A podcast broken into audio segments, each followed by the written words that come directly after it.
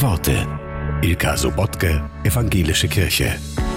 Die Theologin Dorothee Salle in einem Brief an ihre Enkelkinder. Ich wünsche mir, dass ihr alle ein bisschen fromm werdet.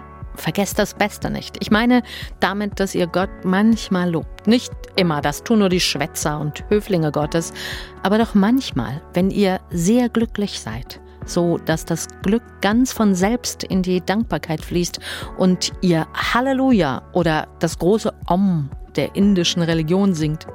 Eins von euch, ich glaube es war Caroline, hat mal beim Besuch einer scheußlichen Kirche, in die wir euch bei Reisen schleppten, trocken gesagt, ist kein Gott drin.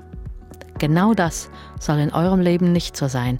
Es soll Gott drin sein. Am Meer und in den Wolken, in der Kerze, in der Musik und natürlich in der Liebe.